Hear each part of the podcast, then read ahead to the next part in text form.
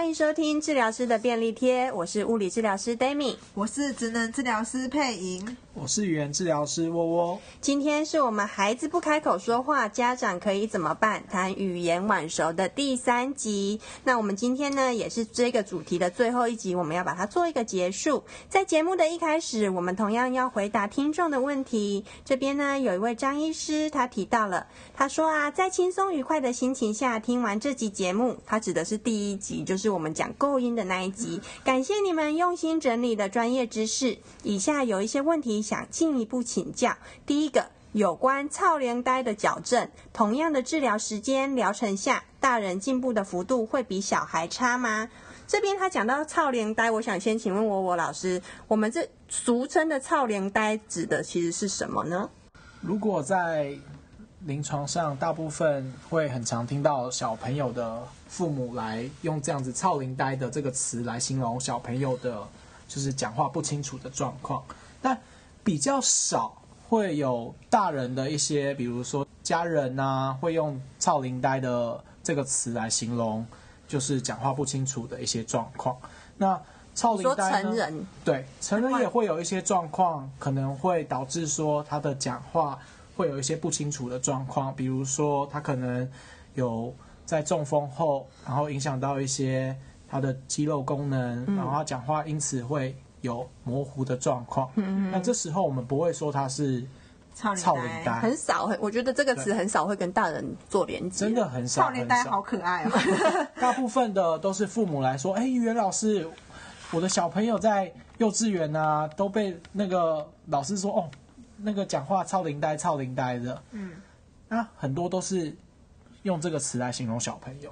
不过我有认识朋友，他讲话就好像含着一颗卤蛋，就老呵个你好，这样都是这种讲话方式。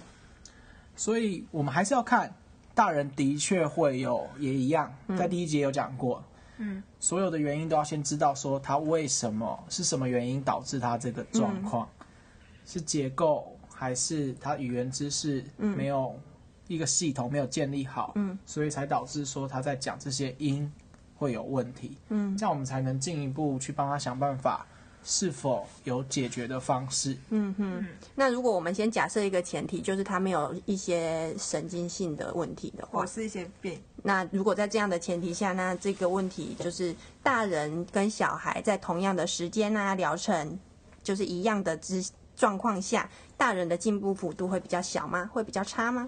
我想应该不能用“差”这个字来形容。嗯，但可以确定的事情 是，一定会比小孩子要花更多的心力去处理。嗯，因为假设他是一个，就像是嗯，我们有很多习惯从小建立，要从在长大的时候要改，嗯，是一个非常难的事情。对对，我们动作学习上面你。你有好多年，要到大人至少也有十年以上吧。嗯，你的动作都是那样子，不停的做，不停的做。对，你要突然这样改掉的话，一定要费很大的心力。只是说他都已经习惯这种讲话的方式，或者是构音的肌肉的用力。哎，其实就像我们动作一样啊，就像你走路的姿势，所以你讲话的构音的位置，讲话舌头摆放的位置之类的吗？会有那样的状况。呵呵那。假设他都是用这样子的方式说话，嗯，或者是他的确在小时候也有可能，也有可能有小时候有些构音的问题没有处理完全的话，嗯，他还是持续的以这样的方式说话的话，嗯，那这时候要去，如果真的单纯只是动作上面的问题的话，嗯，那一定要花很大的心力去处理，嗯。哎，当然还要关系到他自己有没有想要处理。对，其实大人来因为这个问题来治疗的比例多吗？嗯，非常的少。嗯，非常的少。嗯，就像是佩莹有想要曾经想要去找语言老师处理自己的安安的问题吗？因为没有造成生活中太大的困扰，所以就不会特别特别的想要去介入。语言治疗师会处理很多大人的问题，可是大人的问题首先一个先决条件是。大人他自己想要处理他自己身上这个问题，嗯，我们才会去做一些帮他想办法的后续的一些步骤，嗯，因为一定要有动机，才会有良好的一个结果。嗯，小朋友不一样，小朋友就是他可能不知道他有这样的问题，他也不知道要去哪里去解决这样的问题，所以大人才是帮小朋友的主要的人。对。但大人不一样，大人拥有他自自己会判断。对，对。而且我觉得大人就是就是只要他们会取决于他们有没有对他们生活中造成的困扰，可是小孩子因为他们还在学习，还在成长，所以大人会觉得还是要从小开始。因为其实很多也有被方言影响到，台湾国语啊，嗯。嗯，听得出来啊，因为受到一些方言影响，所以有些国语没有那么标准。嗯这些我们周遭遇到人，他通常也不觉得自己讲话有什么样的状况。就是因为可以达到沟通嘛。对，沟通主要目的就是要让彼此都了解自己的意思，所以还是要取决大人他自己的想法怎么样。那还有第二个问题，就是超连呆的严重度，除了主观认定外，还有其他评估的方式可以分析治疗的成效吗？不管在大人或小孩子，如果你今天要去听他，就是要去评估他，他到底讲话有没有问题？的确，语言老师会有客观跟主观的处理方式。嗯，那普遍现在在，呃，大部分的语言老师都是用他的主观的方式。什么主观的方式呢？就是用他的耳朵，嗯，去听，嗯他在讲不不同语音、不同语音的组合，然后讲句子，然后一般对谈，他讲话的状况怎么样，然后再去做帮他们做分析，说清晰度怎么样。对，这就是靠老师自己的耳朵去判断跟分析。，对，可以分析的很细，嗯可以单纯分析说，比如说一百个字里面有几个不清楚，嗯或者可以去分析说他是在讲 b p m f d t n l g g h 哪些组合下面会有问题，这些都可以靠经由训练的语言老师，嗯去听他。所以以前有一个很资深的老师说，语言老师需要一个黄金的耳朵，就是这样的意思。语言老师的耳朵很重要，你要听得出来他是怎么样的问题，对才能去帮他做后续的一些帮忙，想要怎么处理。对。那这个医师的问题就是，这个我们刚刚谈的是主观嘛？那有没有客观的？就像我们呃，比如常用的评估量表啊什么的，就可能就是一个标准在那边。语言治疗或是构音这个部分有这样的存在吗？有这些东西，嗯，其实我们讲出来的音可以透过录音录下来，再去做声学上面的分析。什么是声学呢？就是我们会有很多声音有不同的频率、强度，嗯，然后它的长度、时间，嗯，那透过电脑可以去分析说这个音跟正确的音，它们的相似度怎么样？你说像心电图那样会有一个声波吗？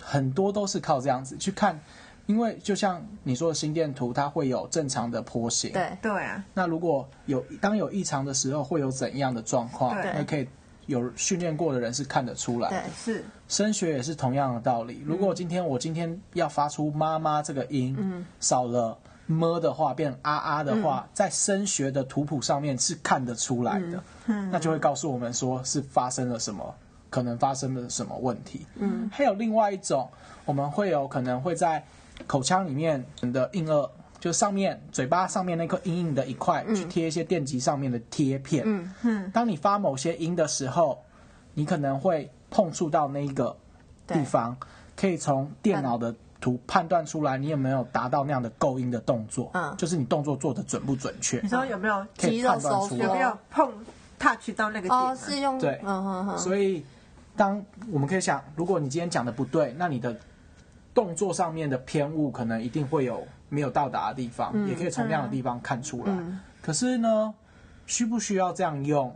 一般状况下，语言老师大部分的状况都可以透过他们受训过的耳朵就可以听得出来。嗯，这些东西比较会常用在更精细的研究上。哦，研究上要研究比较需要客观的数数据据，对，主观的东西比较没有办法全部只用在研究上面。嗯但这些东西有，但即使没有的话，也不会影响到我们的治疗。大部分的家长只要很多，我我的心得分享是，嗯如果你真的帮他的小朋友，他的构音状况带好的话，嗯他很快就说：“哎，老师老师，学校都说他讲话变清楚了耶。”嗯，也是那感觉嘛。对，最后父母最希望的是他听就听得出来说。很多的语言老师也会在做治疗之前，也会先训练父母要听得出来。你现在小朋友听的时候是这样的状况哦，你要帮我听哦。你知道为什么你要学吗？因为你才知道说他真的进步。或者录影录音也都很适合。所以那些客观的东西是有的，嗯哼，但它并不会常常用在临床上面，嗯哼，对。那我们就要进进入我们今天的主题喽。上一次啊，我们谈到一些技巧，可以在日常生活中去引导孩子的互动啊，还有产生一些语言的部分。今天我们就要把这些技巧实际的融入到生活作息当中，可以透过一些例行的活动，让孩子学会轮流。例行的活动这一件事。是很重要的，它就是我们的日常生活，对不对？对，日常的作息。嗯，那为什么作息会这么的重要呢？因为其实作息它就是一个比较贴近孩子日常生活的情境，嗯、我们会称为一个自然的情境。在这个情境中，你不需要去特地去制造一个桥段，或者是设计一个桥桥段。让孩子讲话，对，就是我们不用刻意去营造一个学习语言的环境，因为他在日常情境中，每天每天都是可以让孩子去学习语言的。对，然后因为这个作息会这么好用的原因，是因为这个作息是不断的、不断的重复，因为它就是每天每天都会。一直不断发生。比如我们每天都会坐在餐桌边吃饭，这就是一个吃饭的情境；或者是我们每天都会让帮孩子绑上安全座椅，这就是一个每天的情境。对对对。然后透过这个每天都会发生的情境，你们就可以去训练一些孩子的对话，或者是跟孩子透过一些互动来诱发他更多的一些说话的能力。对。那因为他每天都是重复，所以等于是说孩子每天都会有机会重复的去训练。每一天都是一个练习，对对对，啊，相同的练习，因为他会遇到相同的情境，对，所以我们今天就是要来谈一谈有什么技巧可以融入在我们的日常生活的作息当中。那我们今天要谈到的是一个 Spark 的技巧。Spark 呢，它会就是引导孩子透过例行的活动产生轮流的概念。如果各位听众呢，在上一集的话，我们有讲过，成为一个成功的沟通呢，一定要有良好的轮流。接下来我们就会讲说要怎么样带带领小朋友做这些轮流的一些概念，轮流绝对是非常重要的，要有一来一往，我们才可以形成一个互动。接下来我们就会讲 Spark，然后让各位听众知道说，可以在生活上面或者是在玩游戏的时候。要怎么样带领小朋友？嗯，Spark 呢，它是一个代号，它它的组成是 S P A R K，分别是代表一个技巧。那我们先从 S 开始，S 呢代表的是 Start，Start 就是开始的意思。开始一个互动，那这边的话可以就是家长可以透过每次都使用相同的名称或者是相同的视觉提示，那孩子可以辨认说，哎，什么时候要开始这个互动？哦，就是我们一个作息里面，我们也许是吃饭，那吃饭这件事，我们都是从喂食椅当做一个开始，让孩子知道说这是一个我日常生活一个事件的开始。那第二个呢是 Plan。这边指的就是你们可以在一些日常的作息当中设计一些桥段，或者是设计一些互动的情境，让孩子可以跟你产生轮流。哦，就是我们特地去安排的。让孩子可以主动讲话的，或是主动提出需求的一些情境。举刚才吃饭的例子来说，嗯、例如说孩子坐在餐桌上，嗯、然后我们可能就是会开始喂他吃饭。嗯，那我们可能就是会拿起汤匙，然后孩子可能就会说啊，嗯，然后去把嘴巴张开，然后我们就把汤匙里面的食物放进去。嗯、那这个啊，就是他要跟我们产生的一些互动，嗯，或者是他要跟我们产生的一些沟通的对话情境。嗯、好，第三个是 adjust，就是调整的部分。调整呢，就是让孩子可以就是知道要轮流，或者是你可以给他一些提示，让他知道是要再一次了。例如刚刚吃饭的时候，我们可能喂他了，然后我突然就停止我手边的动作，那他还要吃的时候，他就会说再一口，再一口，或者他就会在啊啊，那就我们就是引导出他想他知道要用啊自己这个音来要求说他还要吃。第四个步骤是 repeat。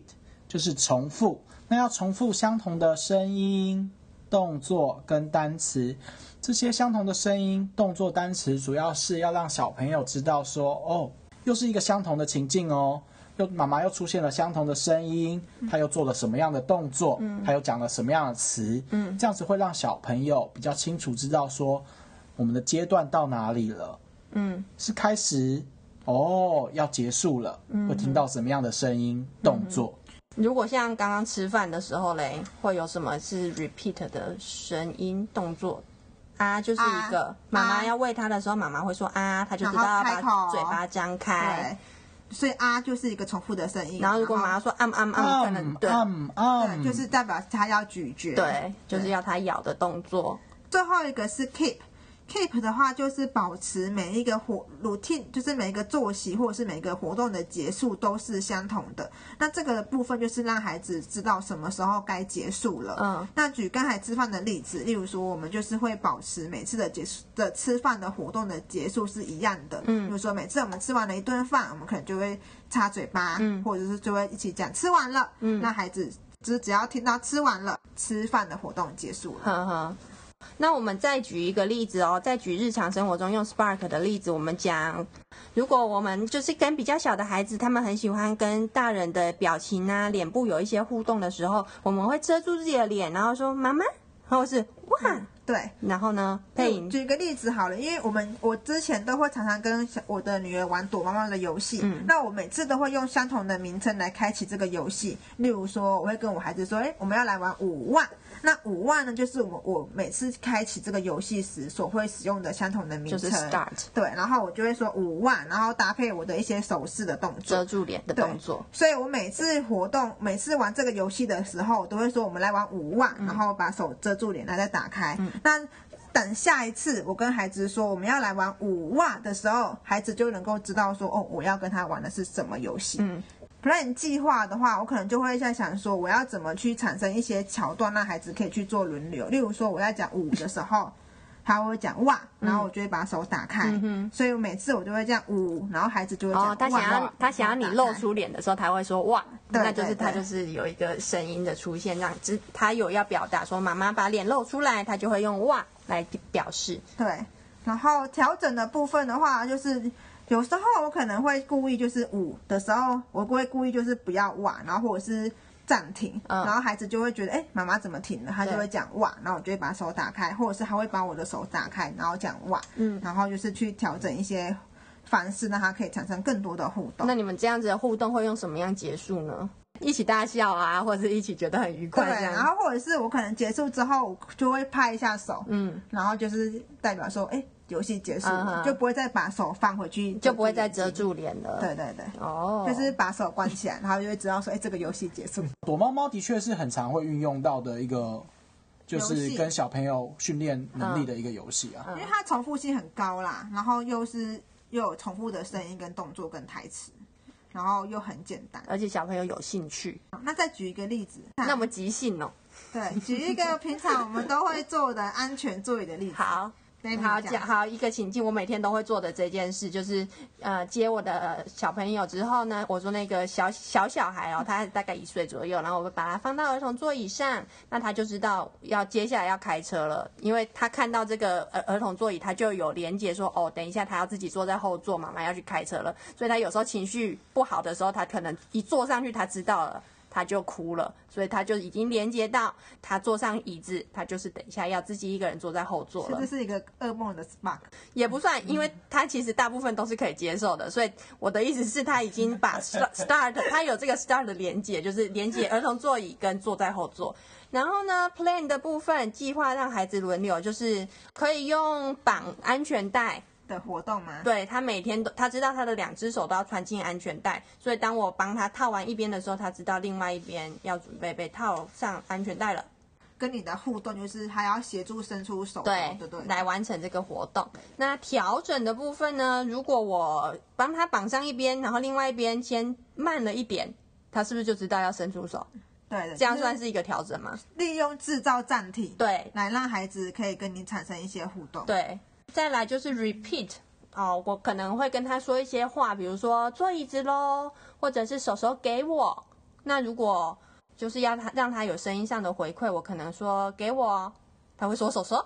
对，就是有点像是诶口诀吗？有时候给我手手哦，把每一个日常生活的事件都制造出一个你每天都会说的口诀。对，因为口诀就是一直不断的重复，然后又好记。嗯，好，然后最后一个就是又有一个相同的结束。那每一天呢，将绑上安全带之后，最后都会是一个安全带咔的声音。那他绑上去了，他就知道哦，做到做好记住了。然后我都会跟他说：“妈妈开车。”每天我绑上去之后，最后的结尾都是“妈妈开车”。然后我就会把门关上，然后去做我的前座。那如果日常生活呢，每天每天都是这样的情境的话，慢慢的这些用词呢，孩子就会接收得到。那也许下一次你没有讲，或是你没做到的动作，孩子反而会去提醒你。这个就是我们运用 Spark 的一个目的，对不对？说孩子就是等到你扣上安全带，他就会讲妈妈开车。对啊，也许啊，对，这样子他就是诱发出他在这个情境中他可以讲的话。你看，我们刚才举的例子都是日常生活中常常会发生的一些情境，对，所以就可以知道作息有多么的好用。对，不就不是刻意去营造的，而是每天都要遇到的。所以每一天这些话语都会出现在他面前，他都会听得到。所以每天每天重复这些词，他很快就可以学到了。而且家长也不用再额外去多花一些时间来训练孩子，因为你每天都在做这件事情。对，你不用特地去找字卡告诉他，哦，这是椅子，因为他每天都看到安全带。对，他每天都看到。那你你每天都跟他讲，他很快就可以把这个词学起来了。情境本来就是每天最好的方教学方法，就是东 那个情境每天都在家长小朋友每天都会遇到的事情。嗯，这样子爸爸妈妈在带起来的时候也不用特别去想，只要靠着每天你们会做的事情，吃饭啊、洗澡啊、游戏，可能做一些小小的家事啊，然后来透过我们讲的这些技巧。稍微的设计一下，这样爸爸妈妈带起来也会比较轻松。而且呢，这样子每天都会重复的状况下，小朋友他们也会知道说，哦，他有可能看到这样的情境，就会想到妈妈上次教的，嗯，然后就使用出来了。对，嗯，自然而然的状况下，它就可以使用了。因为这个礼拜接下来就是我们的清明连假，所以呢，我们的 Podcaster 们，就是大家有在做 Podcast 节目的主持人们，我们有一个串联活动，提醒大家要做防疫的活动。所以等一下呢，会有一个小小工商时间呢，就是要提醒大家要做好防疫。那我们先休息一下，待会儿回来。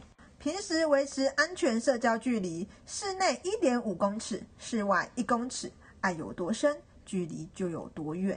公共场所口罩戴好戴满。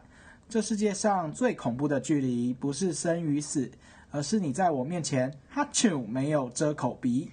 正确搓揉洗手，不碰眼鼻口。肥皂洗手至少二十秒。洗手步骤内外夹攻大力腕。干洗手，喷好喷满，也要认真搓揉。政府手边近，你我手好眼鼻口。Podcaster 防疫卫教串联活动，治疗师的便利贴，跟你一起防疫。那我们接下来呢？我们来讨论日常生活中要怎么样去增加孩子沟通，还有增加孩子的语言。讲一下在日常生活中的一些例子。例如说，我们可以制造一些让孩子提出请求的机会。例如，我们可以把他喜欢的玩具放得到他看得到，但是却拿不到的地方。哦，就他看得到，然后他超想要，对，然后他只好向妈妈求助。对，他可能就会说妈妈拿，或者是他会去比比那个 玩具，然后去跟你沟通。嗯。为什么想到那个情境又觉得很好笑了？是不是？你是想要谁啊？因为带小朋友都常常都会这样子。对啊，可是因为我们这里强调的就是想要孩子主动提提出需求，所以我们就有一点刻意把把孩子喜欢的东西放在很高的地方，是可以给他玩的啦，不是不是违禁品啊，就是他喜欢的玩具，但是突然不是放在他的玩具柜，而是放在很高的地方，还是要注意安全啦。对，看得到拿不到。那我再分享一个，我在我最喜欢的话就是故意做一些很好笑的错误，嗯，然后让小朋友发现说啊，老师做错事情了。例如，比如说在玩车车的时候，嗯、我可能会把它倒过来玩啊，嗯、轮子没有在下面啊，啊然后这样子滑来滑去啊，啊他可能会跟老师讲说不是不是不是，因为很明显，对，或者呢，像是袜子啊变成是帽子啊。啊这样子戴在头上，就其实，在搞笑，就是很明显的，孩子会想要小朋友很常会因为你做一些很好笑的一些小错误，嗯、然后呢，他会主动来跟你说：“哦，不是，不是，不是。”那是怎样呢？那就让他说说。有的时候讲不出来，他也会用动作，那这也是一个轮流，或者是一个表达。他可能会比比你的袜子，然后比比脚，告诉你应该是要用穿的才对。对对对。回应刚才窝窝老师讲的，有时候我可能会把一些东西塞在一个就物品里面，制造一些小惊喜。嗯，例如说，我可能会把那个他喜欢吃的食物放在他的袋子里面，嗯、然后他早上起来发现袋子里面有食物，他就会很开心的跑过来跟我分享。小孩超爱翻包包的啊，超爱翻妈妈的包包。如果他翻到了，就会有很棒的互动。对，所以有时候你们可以在包包里面塞一些就是不应该出现在包包里面的东西，例如说他的玩具。嗯。发现新大陆的，就是他出门，结果居然有他最爱的玩具在妈妈妈妈包里，对他就会很开心。对，他就有人发现新大陆，他就开想要跟你讲说他的新发现。嗯，或者是有的时候，比如我要给我的孩子吃 B 胖，就那种一粒一粒没有没有结块的那种，就小小 baby 可以吃的，然后我就给他一点点。一粒吗？对，嗯，也没有那么小气，我不是配音，但是 我可能用一个碗，然后只有装一点点，然后他可能两三口就吃光了。这个时候他就会非常的想要再吃，然后他就会可能拿碗给我，表示他还想要。那这个也是一个制造孩子跟你互动的机会。你给一粒更制造更多哎，给一粒他会直接生气，好不好？或者是有时候也可以提供给孩子一些选择的机会，问他说要哪一个，嗯，然后孩子可能会用比的方式告诉你，或者是会直接告诉你还要哪一个。除了就是让孩子制造一些提出请求的机会之外，我们也可以把一些字词融入在日常生活中正在发生的事情。这个就有点像是之前窝窝老师讲的平行输出的概念。例如说外面在下雨了，我们就会比着窗外说雨。下雨了，嗯，或者是外面有车子，我们就会说，哎，车子在马路上跑，就是正在发生的事情，用叙述的方式让让孩子理解。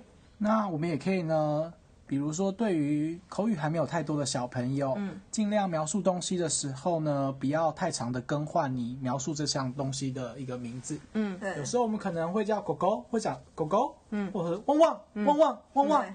或者有人可能叫狗狗的名字，小白小白，小逼小逼来，这样子针对比较还没有太多口语的呢，我们尽量使用比较一致的一个单一的词汇去描述这样的内容，哦，会对小朋友会比较好，嗯，而且比较能够把那件物品跟它的名称产生连接啦，他才不会说，哎，为什么今天这只狗叫狗，明天就变小白了，明天就变嘎逼呀。对，或者是我们可以拿一件小孩喜欢的东西，然后试着用不同的字词去描述它。我们可以一起来示范一次吗？脑力激荡吗？可以啊。OK，可以拿一个简单的好形容。这是鳄鱼吗？对啊，可以吗？好。我们要，我们就来示范一下，我们要怎么样用不同的字词来描述这件物品。我们桌上现在有一只鳄鱼娃娃，来，我们要一起一起轮流来叙述这个鳄鱼娃娃。绿色的。长长的鳄鱼，牙齿尖尖的鳄鱼，眼睛突突的鳄鱼，鳄鱼在睡觉。有四只脚的鳄鱼，鳄鱼在发呆。吃东西的鳄鱼，肚子是橘色的鳄鱼，肚子饿的鳄鱼，跌倒的鳄鱼，嘴巴张的好大的鳄鱼，我的鳄鱼，没吃饱的鳄鱼，正在吃东西的鳄鱼。我们刚刚讲到了什么？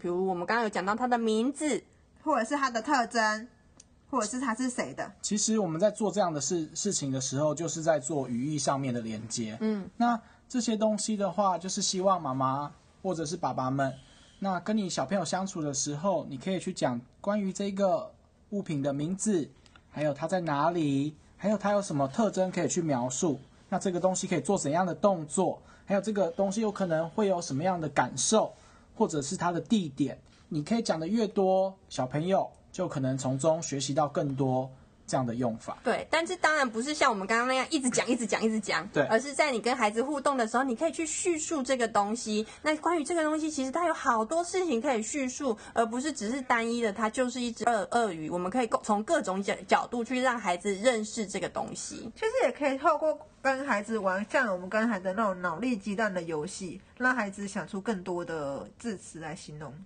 对，可以。我我跟我的孩子就会这样子玩，就是我们可能比较进阶一点，就会变成他们叙述一个东西，比如叙述一个水果，然后讲它各种特征，然后我最后可以猜出那个。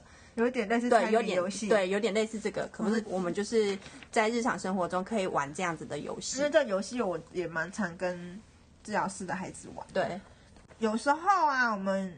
会很习惯的使用一些代名词来形容物品，例如说，我们就会跟孩子说：“哎、嗯，这是汤匙，把、这个、那个、那个、那个，对，把这个给我，嗯、把那个给我，帮我拿一下那个。”对，然后但是其实我会比较建议家长们可以把这个、那个是什么，把它讲出来，更明确一点。对对对。对就例如说，这个是汤匙，把汤匙拿给我，嗯、而不要说把这个拿给我。这是提供小朋友那个词汇更多的机会。嗯，因为其实大人在平常日常生活中的确很常用代名词。对，我们很习惯用这个代名词，但是对孩子来说，他并不知道你在讲什么。不要忘记，小朋友可能还没有学过那样的东西，所以我们提供机会给他。对，对他的语言的发展上面是好的。对。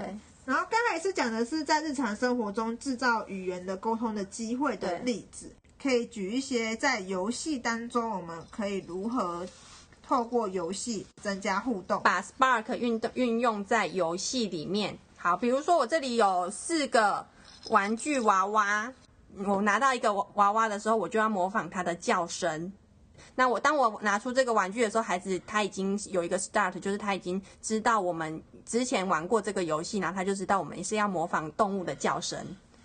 然后呢，再来就是 P 的部分，计划轮流。所以好，妈妈先，妈妈先拿了一个鸭子，然后妈妈说呱呱呱，小朋友就知道要轮到他了。那我给你一个动物，喔呱呱哦，青蛙也是呱呱呱，呱呱呱，呱呱呱，呱呱呱。对，就就所以就是我们会利用把物品递给孩子，对，那孩子就知道说要轮流到他了。对，然后接下来好，又轮到妈妈了，但是妈妈不为所动，那孩子可能就会帮你拿一个动物，然后递给你。对，或者是孩子会讲妈妈，对，就换妈妈了。那我就拿了老虎，然后就哗，叫学老虎叫。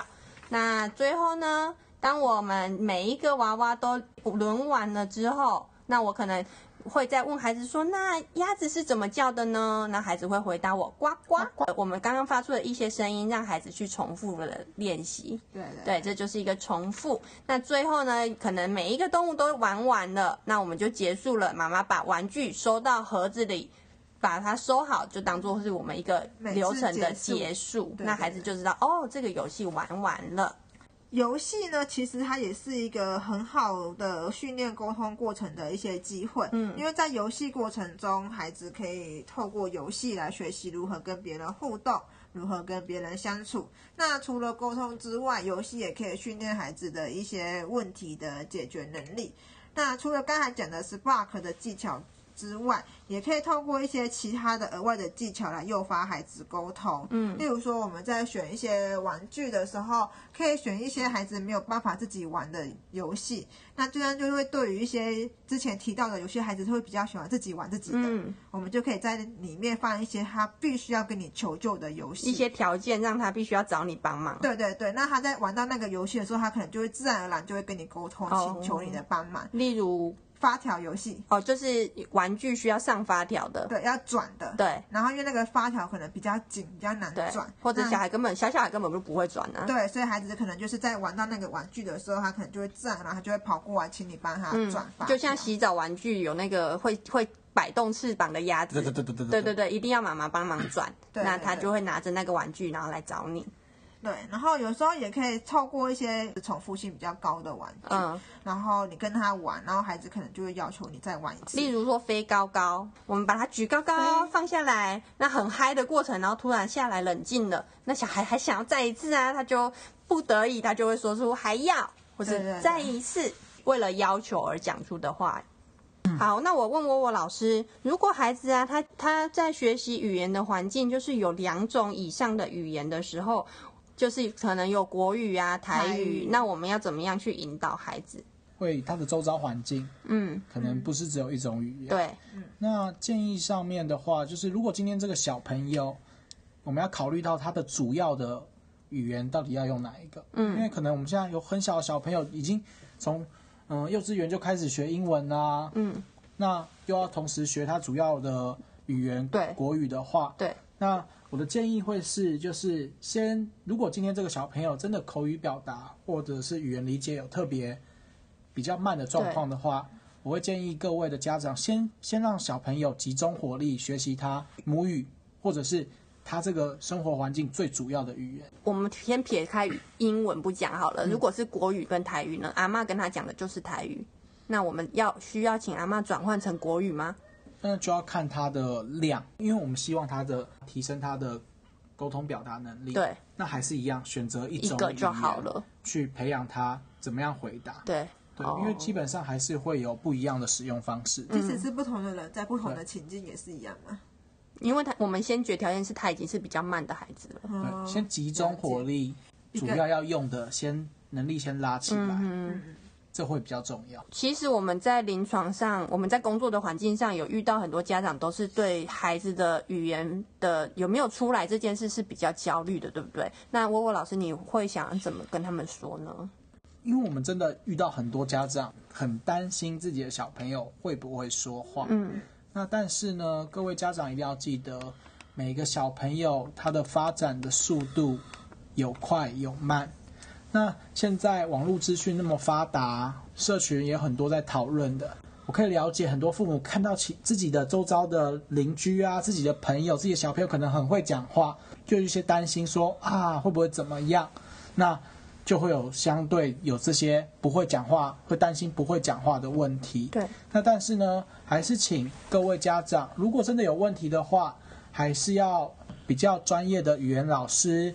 请他们跟你的小朋友互动一次，看看你们的小朋友是否真的比较需要帮忙的一个语言能力的范围，嗯，还是其实他还可以透过一些协助、一些技巧，语言老师会教你，然后呢，看看带的过程之之中，小朋友会不会因为这样的技巧就有所进步。所以重点还是呢，你要带去给。专业的语言老师评估，所以就是如果我们已经找专业的语言治疗师评估过后呢，治疗师是觉得我们可以在回家观察一阵子的时候，我们就可以使用我们节目这三集来介绍的技巧去陪伴孩子，然后诱发他更多的语言吗？对，只要在呃一定岁数，比如说三岁以下的小朋友，嗯、现在的一些实证的，所谓实证就是透过研究确定是说有帮助的一些方法。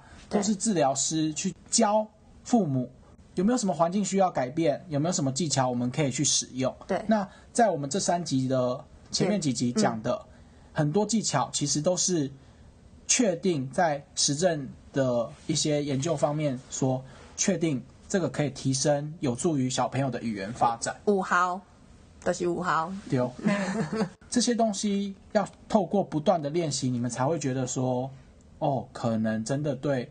小朋友会有帮助，一开始使用上面绝对会没有那么顺利，对，但要常用，对，要把这些技巧变成是你生活中的一部分，潜变成潜移默化，你不小心就使用出来了，对，这样对你的孩子就会有很大的帮助。没错，嗯嗯。那至于呢，当他是三岁以上的话，嗯、还有很很多状况的话，那那时候就不太能用等待的方式，对，要带到就是语言老师那边看看到底为什么。他的口语表达或语言理解还有什么样的状况？嗯，让老师去判断，然后你的小朋友才可以获得帮助。对，做更进一步的分析还有帮助。总归一句话，当你有这样的问题的话，可以咨询你的语言老师。嗯，我们这几集讲的内容可以有助于很多小朋友触发他的他的语言能力。就是刚刚提到的自然情境下。我们每天日常在自然情境下，爸妈就用这些方式去引导。那如果真的需要语言治疗的时候呢，也千万不要耽误到去寻求协助。